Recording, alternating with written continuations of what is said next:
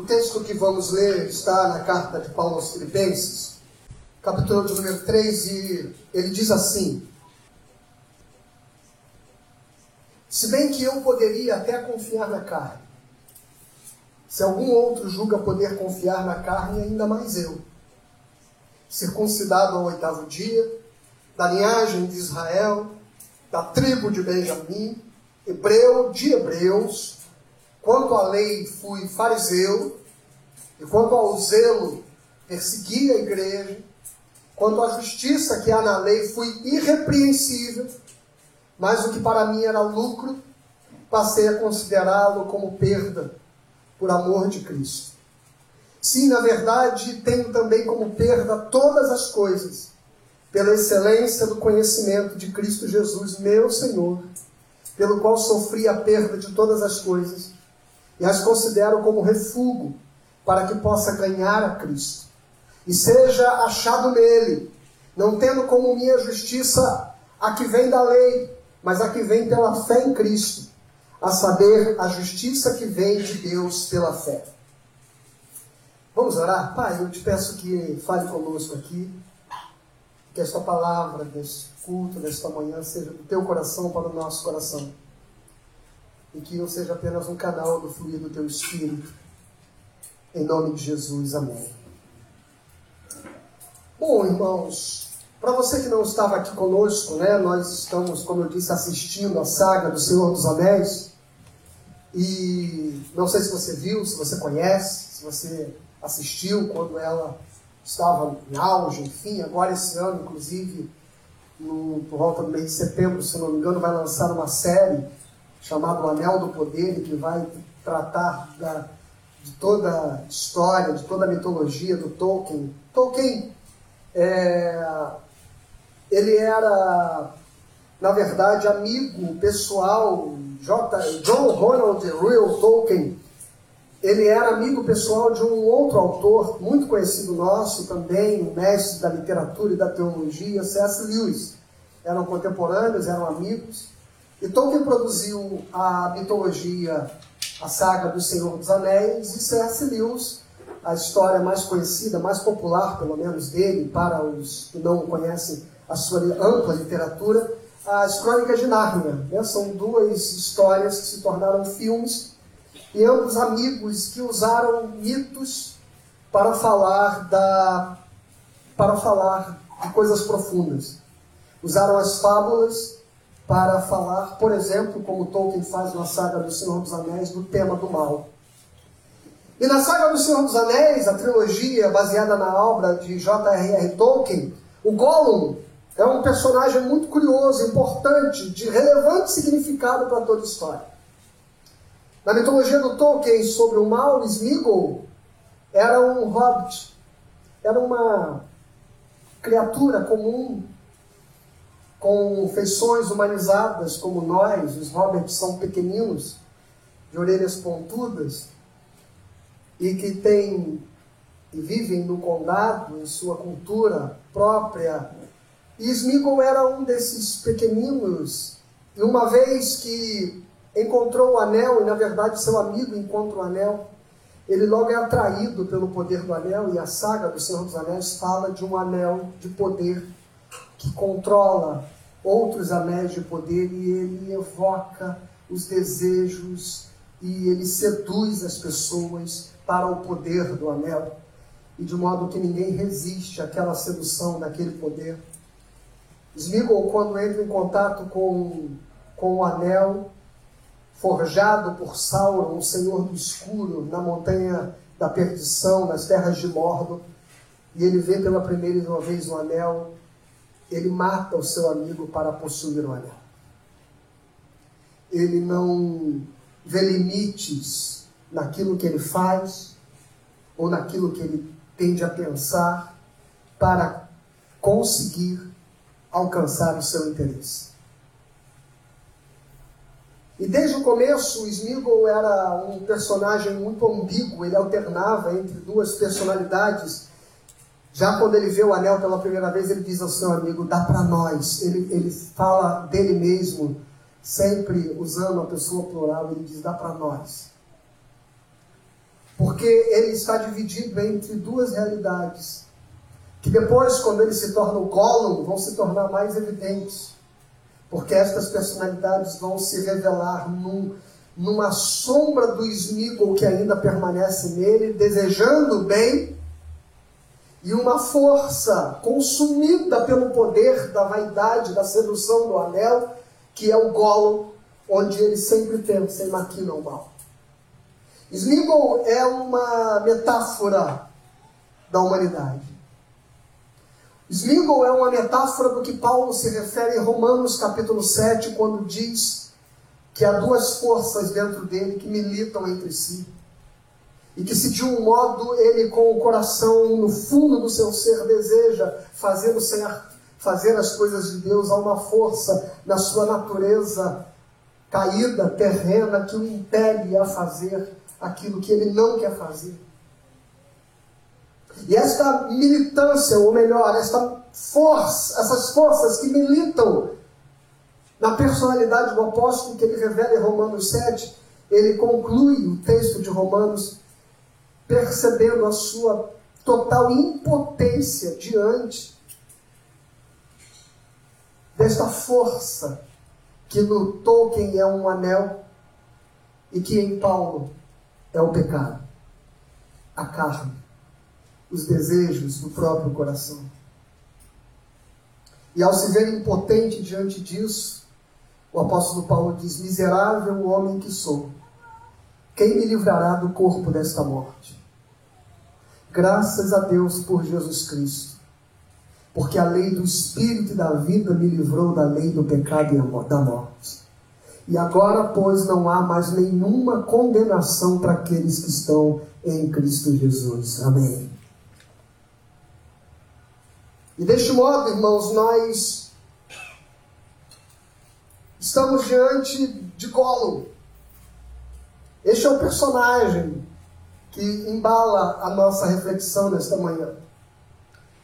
Ao possuir o anel, Gollum passa a chamá-lo de um nome ele diz: meu precioso.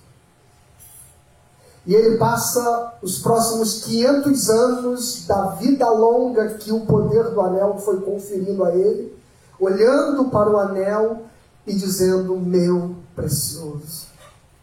E cada vez que ele mantinha-se seduzido e aprisionado ao anel, ele vai sendo consumido, ele vai se desfigurando, o seu semblante vai mudando e ele se torna uma criatura sombria, estranha, animalesca, tosca, tórrida, repelível.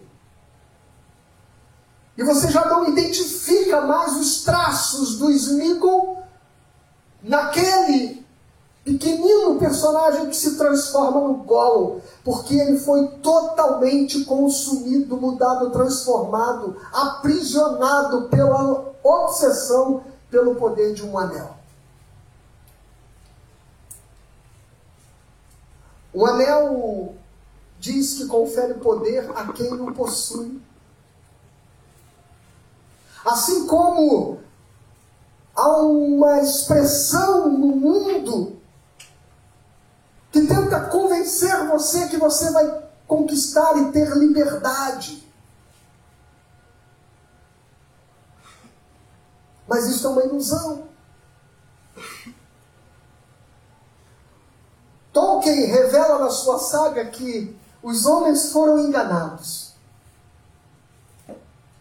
Que os anéis de poder que foram forjados e foram dados para que eles tivessem poder era um poder ilusório porque, ilusório porque havia um outro anel que dominava a todos.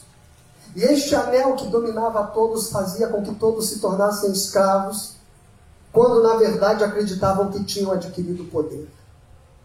Assim como nós acreditamos que ao termos adquirido, liber, adquirido liberdade, nós não percebemos que estamos sendo escravizados pelos nossos desejos e por aquilo que passamos a ambicionar e a priorizar na vida.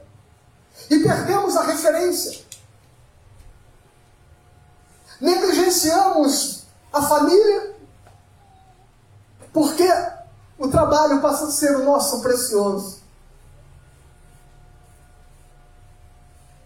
Deixamos coisas que verdadeiramente são importantes e relevantes de lado para tratar como preciosas coisas que são supérfluas.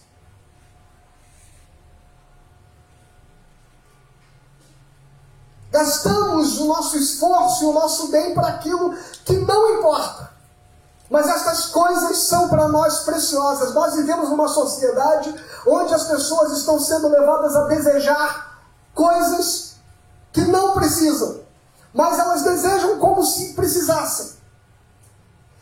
Se instala uma tal insatisfação quando não se tem, quando não se conquista, quando não se alcança determinados sonhos, determinadas coisas, determinados objetos, determinados bens, que gera uma tamanha frustração que faz com que o ser humano seja infeliz por não ter aquilo que não precisa. Veja que loucura!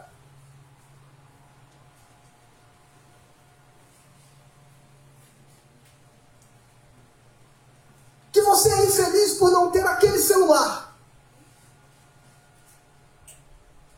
Quando alguns anos atrás ninguém tinha celular. E por que, que você precisa de algo?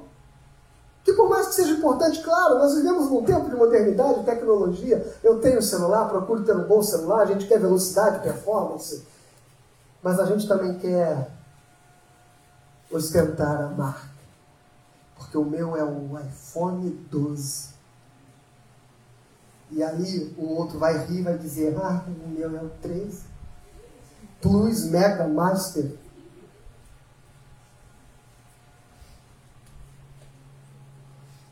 E a gente tem que trocar, trocar, trocar e trocar. E a gente passa a se gabar de coisas que não nos tornam melhores do que ninguém.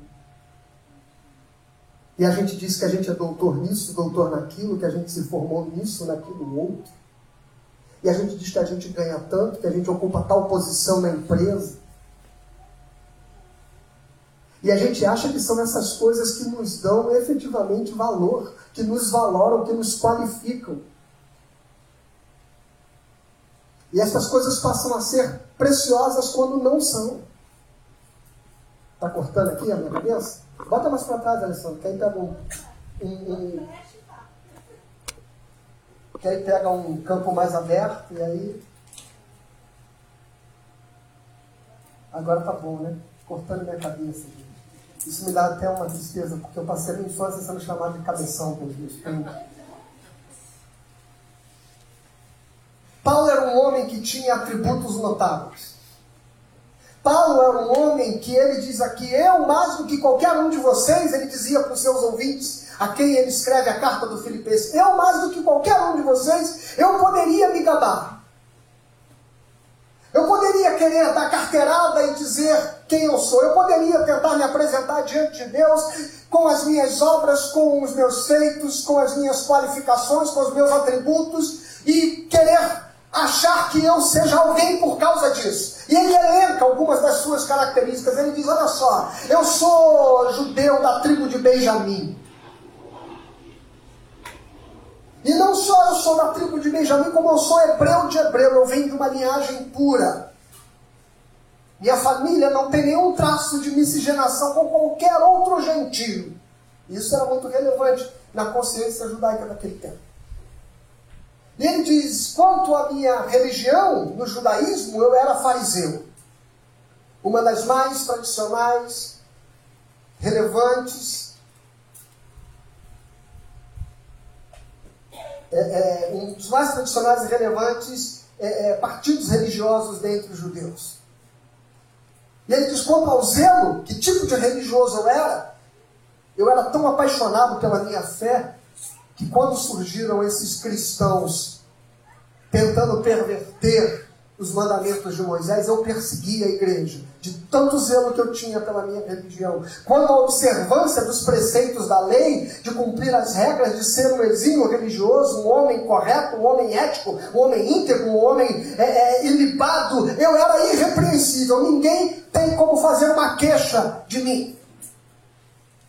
Ele foi formado em Tarsis, uma das mais importantes cidades acadêmicas do seu tempo. Tinha a melhor formação, criado aos pés de Gamaliel, uma das mais relevantes figuras do Sinédrio, que era o grande STF que regia a, a, a, o, o, o povo judeu no seu tempo. Ele tinha tamanha relevância que recebeu do Sinédrio carta branca para perseguir cristãos, prendê-los, matá-los, se foi o caso, e por isso ele participou diretamente da execução do primeiro mártir da igreja, Estevão. Paulo mesmo diz: Eu estava lá e eu segurei o manto daqueles que o apedrejaram.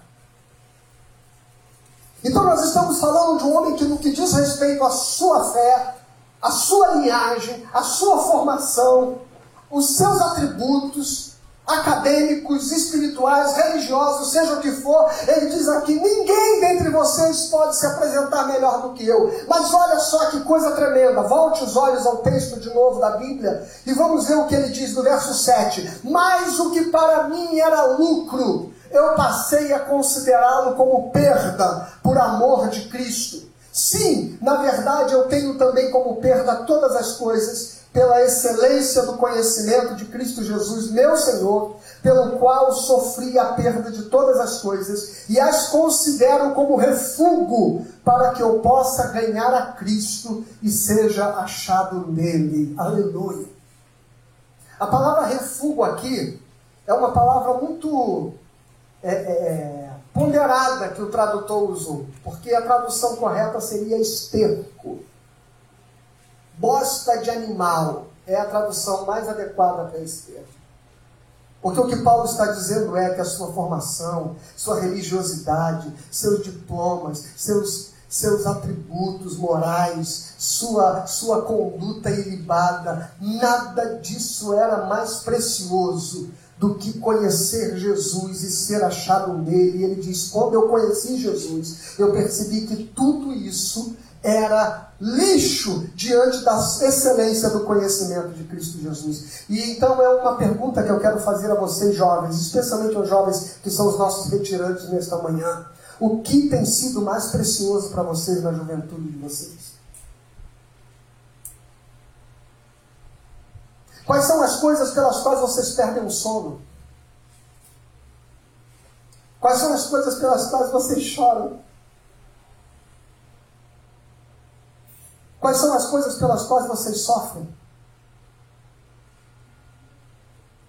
Quais são as coisas pelas quais vocês brigam com seus pais em casa? Quais são as coisas que consomem a maior parte do seu tempo?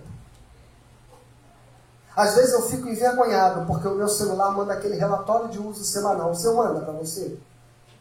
E quando eu vejo a quantidade de tempo que eu naveguei em determinadas redes sociais, eu digo misericórdia, me perdoe. Que tempo inútil que eu gastei da minha semana.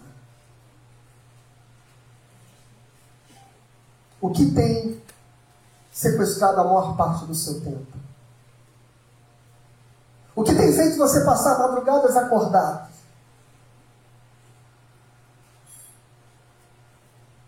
Eu lembro de um dia que eu estava em sofrimento espiritual. Eu tinha 13 anos de idade. Escute, eu tinha 13 anos de idade.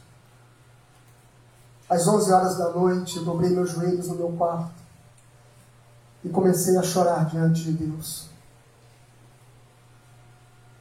Eu comecei a dizer para Ele que eu queria que a minha juventude fosse cheia da Sua presença, e a minha pergunta era: Senhor, onde tu estás? Senhor, onde tu estás? Eu não quero viver e eu não quero ser um jovem sem que eu sinta e viva debaixo do teu governo e da tua presença.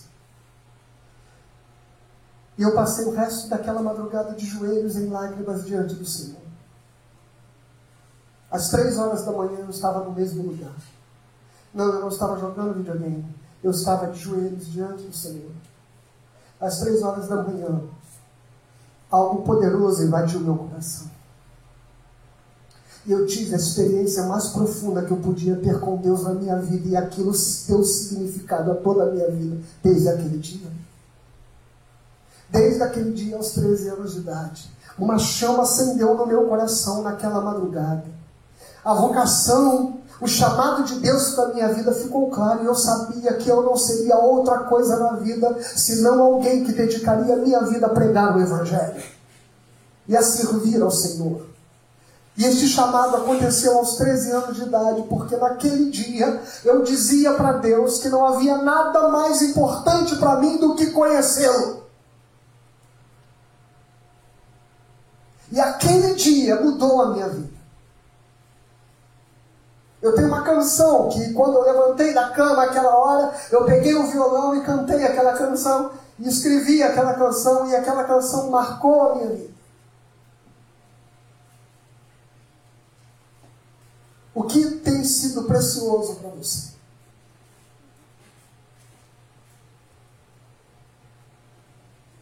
Então a primeira coisa que eu quero dizer a vocês nesta manhã e eu vou dizer três coisas que Jesus fala a respeito de coisas preciosas, de coisas relevantes, de tesouros, de coisas que nós julgamos importantes. E a primeira coisa que Jesus diz é que onde estiver o seu tesouro, ali estará o seu coração. Mateus capítulo 6, versículo 21. Onde estiver o seu tesouro, ali estará o seu coração. Eu quero tentar fazer você entender o que Jesus está dizendo. O contexto deste verso, no Sermão da Montanha, Jesus diz assim, nos versos anteriores: Não ajunteis para vós tesouros na terra, que a traça corrói, o ladrão rouba, mas ajunteis tesouros nos céus, que não podem ser consumidos, não podem ser roubados, não se deterioram. Porque onde o homem tiver o seu tesouro, ali estará o seu coração. Sabe o que isso significa? Jesus não está dizendo que o tesouro é seu, ele está dizendo que, na verdade, o amor que você tem pelas coisas que você dá importância faz com que você se torne escravizado a ela.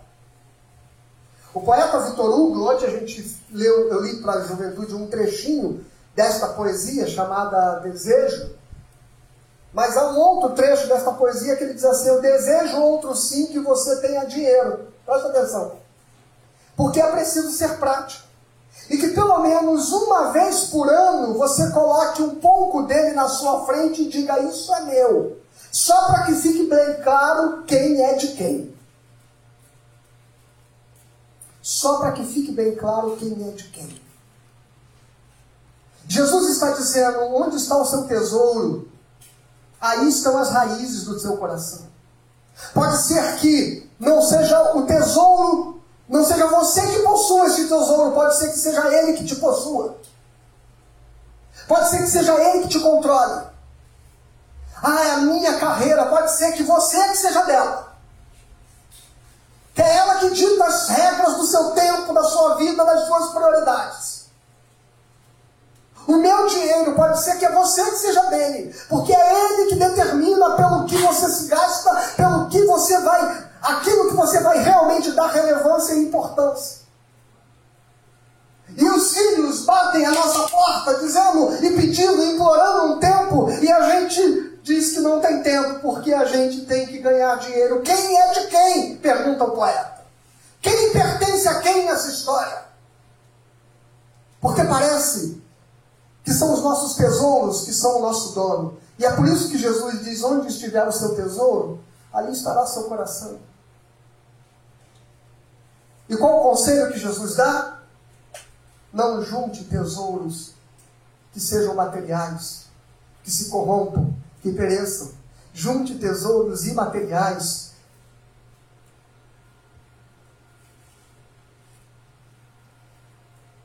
Não deixe bens para os seus filhos. É claro que você poder deixar, faça isso, mas entenda, entenda o contexto todo. Não deixe bens para o seu filho, mas deixe o bem marcado no coração dele.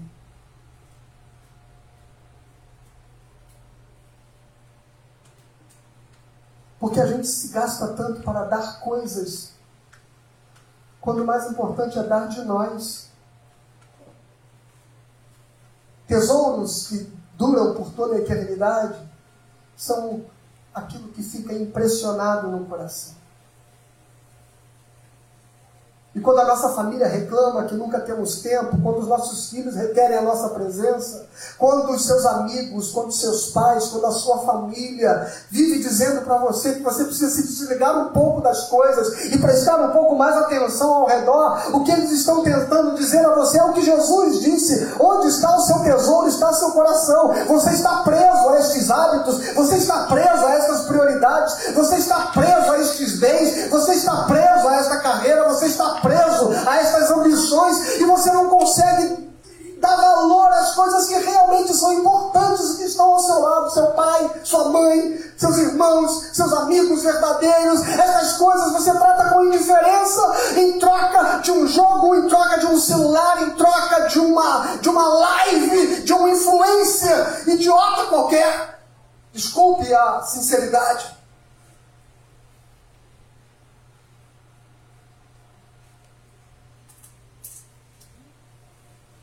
E os adultos gastam-se pelo seu trabalho, pelo seu carro, pela casa, pela louça, por tudo. E essas coisas perecem.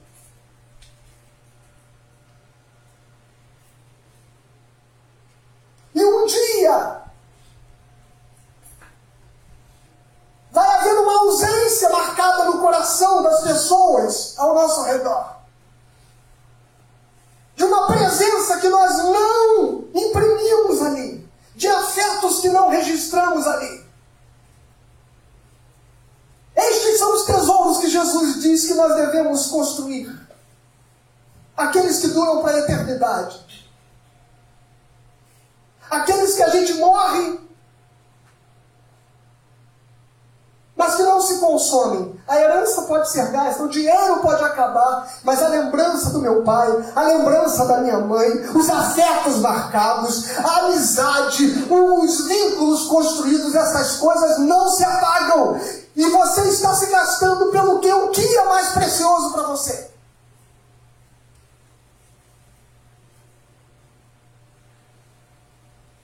O anel, o meu precioso do golo, possuía o Gollum e não era o Gollum que o possuía. E o precioso foi consumindo a sua personalidade. O seu coração está tão preso aos seus tesouros que estas coisas se tornaram mais importantes que você mesmo. E a gente não tem tempo e a gente adoece por isso a gente perde a saúde. Veja, a gente se alimenta mal, perde a saúde, dorme mal, e tudo isso porque a gente está se gastando e fazendo mais importante, às vezes o nosso trabalho, às vezes o ministério pastoral, às vezes a igreja, do que aquilo que é mais importante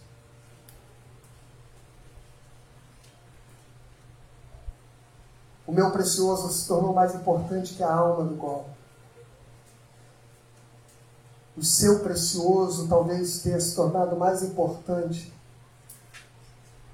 do que as pessoas preciosas da sua vida. E as coisas preciosas da sua vida, que são ilusões ocupado o lugar daquilo que deveria ser o mais importante: Jesus Cristo. Qual é o lugar que Jesus ocupa no teu tempo?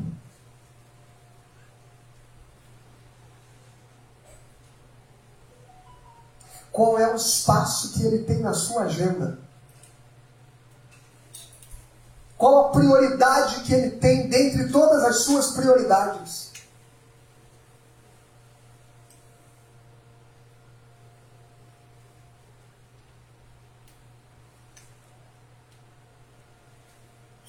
Com 30 minutos de sermão, as pessoas começam a olhar o relógio.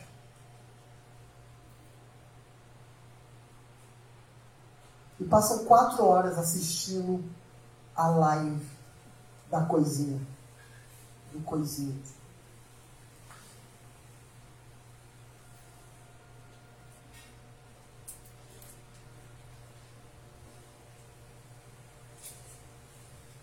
Paulo diz tudo que era importante para mim eu deixei de lado pela sublimidade da possibilidade de conhecer Jesus. Para conhecer Jesus, é preciso ter tempo dedicado ao relacionamento. Não se conhece ninguém sem que se dedique tempo a este relacionamento. E esta é uma das perguntas que eu quero deixar para você. Quanto tempo você tem dedicado ao seu relacionamento com Jesus? Segunda coisa, palavras de Jesus em Mateus capítulo 16, agora, versículo 25. Ele diz assim: Portanto, quem quiser salvar a sua vida, perdê-la-á, e quem perder a vida por minha causa, achá-la-á. Pois que aproveitará o homem se ganhar o mundo inteiro e perder a sua alma? Ou o que dará o homem em troca da sua alma? Em Lucas, no capítulo 9, Jesus, o evangelista, cita esse mesmo texto, no verso 25, mas com a seguinte com as seguintes palavras: que aproveita o homem ganhar o mundo inteiro se vier a perder-se ou causar dano a si mesmo. Smeagol se torna um Gollum porque a sua missão por aquilo que, pelo que ele se apaixonou, o seu precioso, consome a sua personalidade, consome a sua identidade. E as pessoas estão se desfigurando por causa das suas paixões, por causa de ideologias, por causa de pensamentos a que são aprisionados. O pecado, quando opera em nós, ele opera a semelhança do poder de um anel. Ele vai desafeiçoando a pessoa. Ele vai nos animalizando, ele vai nos tornando insensíveis. Ele vai nos tornando incapazes de perceber os equívocos. Ele nos leva a distorcer a interpretação da realidade. E de repente nós nos tornamos pessoas totalmente diferentes. E de repente um pai olha para o filho e diz assim: Eu não conheço mais o meu filho, não sei quem ele é. A esposa não sabe quem é mais o marido.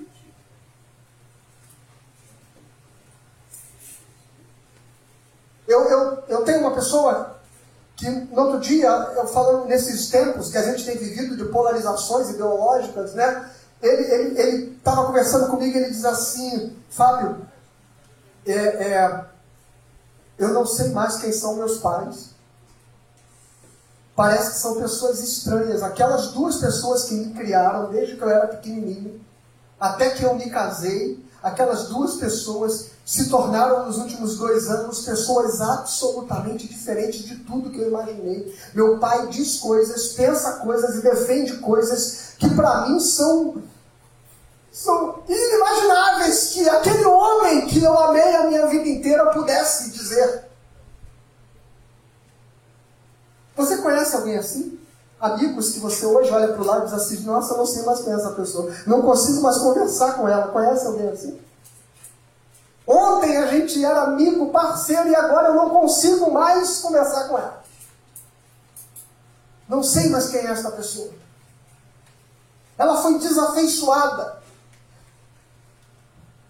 Esta ilusão de poder, de luxúria, vai enchendo o coração de orgulho, de vaidade, vai corrompendo o caráter, vai desafeiçoando o indivíduo, vai nos tornando pessoas insensíveis, amargas, vai cauterizando a nossa consciência e a gente vai se viciando em prazeres ilusórios, vazios, sem nenhum significado.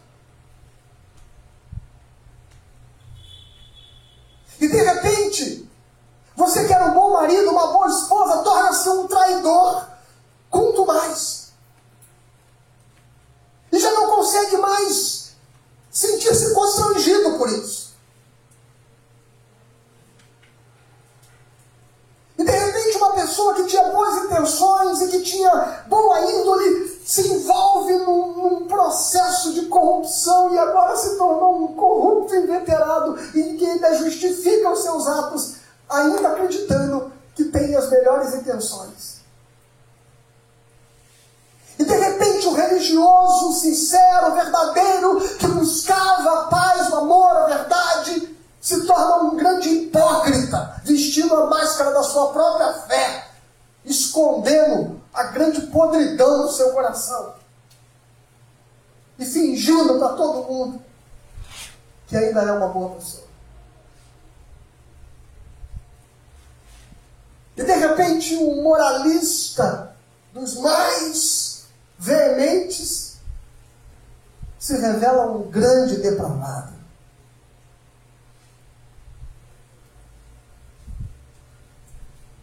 Sem nenhuma verdade e coerência. E de repente mentir para você já se tornou um hábito. E você se tornou tão habilidoso em construir mentiras e versões próprias da realidade que não existe mais nenhuma verdade no que você fala. E você já não percebe. E de repente a pornografia contra a qual você lutava agora se tornou um hobby. Quase que um passatempo diário para você.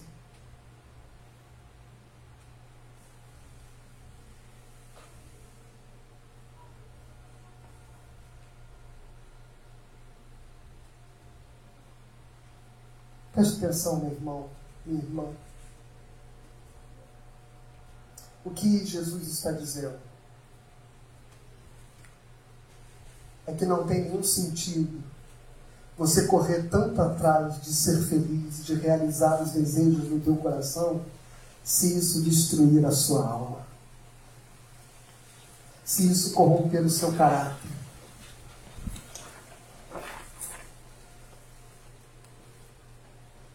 Juventude, para para pensar. As escolhas que vocês têm feito têm tornado vocês filhos melhores? Tem melhorado o relacionamento de vocês com seus pais? Tem feito vocês pessoas mais amáveis, queridas, verdadeiras, éticas? Ou será que as obsessões dos desejos do coração de vocês têm levado vocês a cada dia a se tornarem alguém com quem seja mais difícil se relacionar?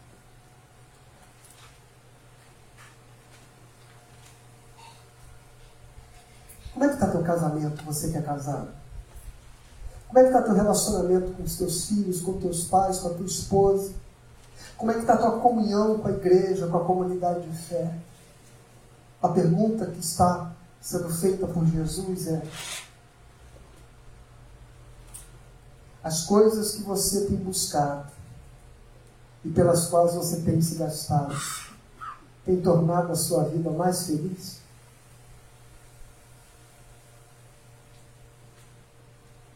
As decisões que você tem tomado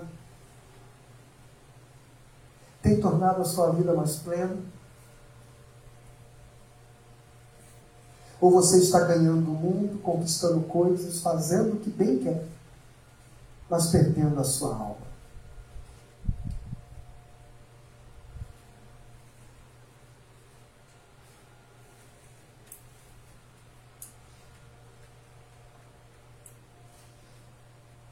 A terceira coisa e última que Jesus diz está em Mateus capítulo 13.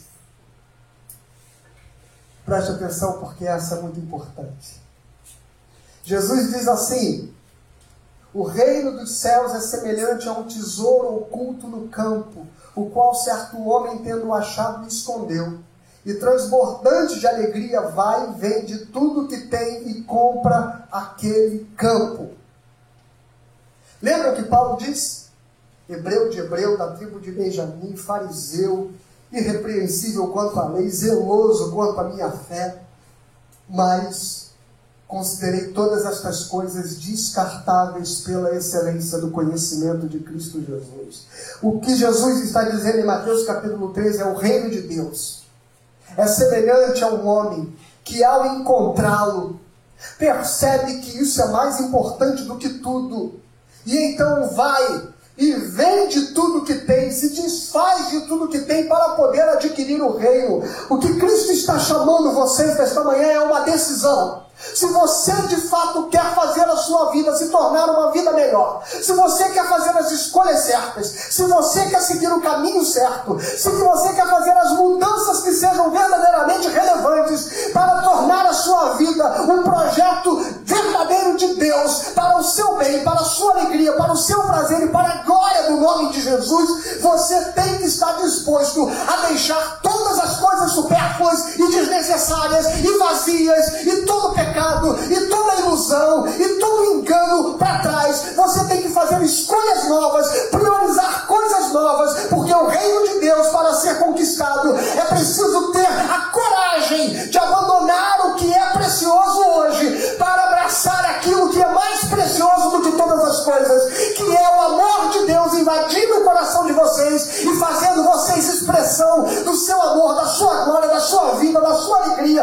da sua santidade e da sua paz. Serem jovens que glorifiquem o nome de Jesus, que honrem a Ele, aos pais, à família, a sua própria identidade e que encontrem em Jesus quem você é, de verdade. E você não encontrará o reino de Deus se você não estiver disposto a abrir mão das coisas pelas quais você tem estado apaixonado, desesperadamente apaixonado, olhando afixado, dizendo: Meu precioso.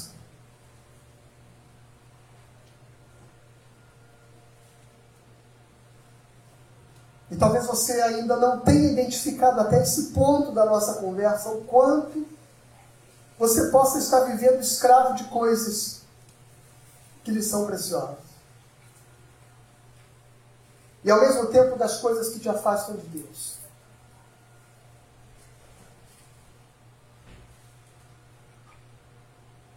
Talvez você não identifique o que, que eu tenho que deixar. Talvez você que esteja me ouvindo por trás desses muros, pela internet, por onde quer que seja, você esteja dizendo: minha vida está muito bem. Talvez você não perceba que você precisa buscar relacionamento com Deus e dedicar a sua vida a Ele, porque você não é capaz de abandonar o seu materialismo, seu pragmatismo exacerbado, a sua incredulidade,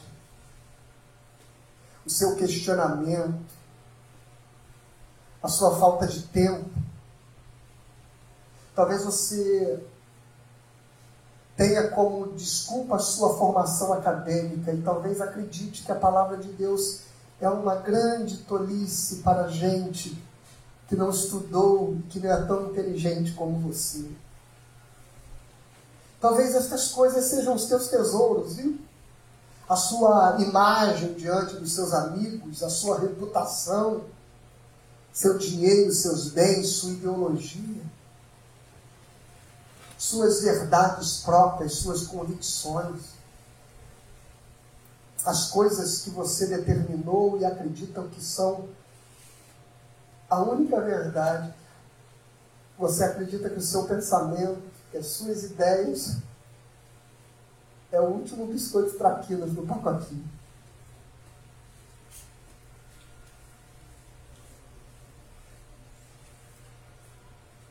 Você precisa deixar o seu precioso para abraçar aquilo que é mais precioso. Fuja dessa ilusão. Conhecereis a verdade, a verdade vos.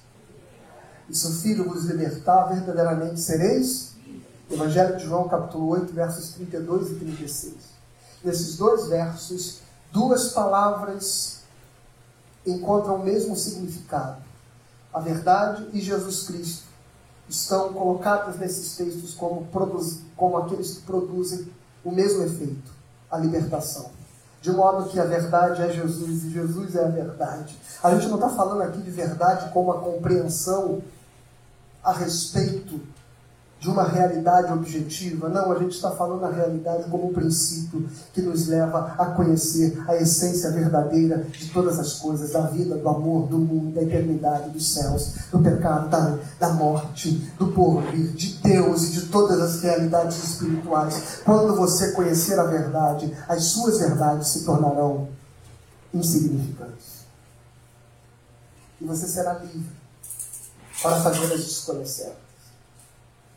Quando você conhecer a Cristo, você vai saber quem você é. Você acha, a, a, gente na juventude, a gente acha que a gente sabe quem é. Mas na verdade a gente está cheio de dúvidas, a gente não sabe o que a gente vai fazer, que faculdade a gente vai estudar. E quando a gente sabe, a gente não tem certeza se é aquilo mesmo. E a gente vive tentando acreditar que a gente tem certezas, mas eu sei, você não tem certezas, você tem medo, você fala com a maior marra para os seus pais, é isso mesmo que eu quero da minha vida, mas você está todo inseguro, porque você você não sabe onde é que vai dar a sua história. Mas deixa eu dizer uma coisa para você. Se você abraçar Jesus como a coisa mais preciosa da sua vida, não só você vai conhecê-lo, como conhecendo, você conhecerá a si mesmo. Pedro, Pedro um dia conheceu Jesus. E quando Jesus perguntou quem vocês dizem que eu sou, ele disse o quê? Tu és o Cristo, o Filho do Deus vivo. E Jesus de volta devolve a Pedro, e tu és Pedro. Só que o nome dele era Simão. E foi naquela hora que Jesus diz: E tu és Pedro e sobre esta pedra edificarei a minha igreja. Quando você aprende a conhecer Jesus, você aprende a descobrir quem você é, porque na medida em que você o conhece, não só ele se revela a você, como ele revela a você qual é o plano dele para a sua vida, qual é o teu nome que está escondido nele, qual é a tua identidade que está oculta nele. É ele que tem uma pedrinha branca nas mãos, diz o Apocalipse, e que nela está escrito o teu nome, e que você só vai descobrir quem você é de verdade quando você você conhecer a Cristo. Porque quando Pedro diz, Tu és o Cristo, Jesus diz, e tu, Simão, na verdade és Pedro. Você é um homem muito diferente daquilo que você acreditou ser até hoje. Porque você não é as ilusões que o pecado implantou no teu coração. Você não é aquilo que a tua autoestima ferida, machucada, te fez acreditar que é. Você não é esta pessoa que as pessoas tentam te convencer que você é. Você é aquilo que Deus sonhou para você antes que você você fosse concebido no ventre da sua mãe. E quando você conhecer a Cristo, você conhecerá a si mesmo. E saberá qual é o projeto de Deus para a sua vida. E, de, e entenda uma coisa: é nisso que reside a felicidade. Quando a gente vive sendo o que a gente nasceu para ser. E eu termino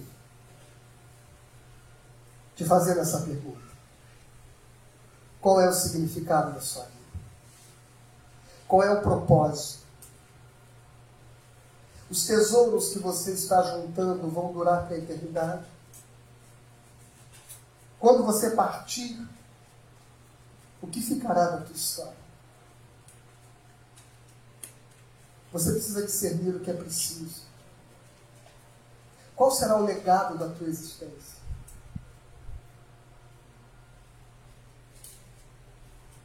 Pense nisso.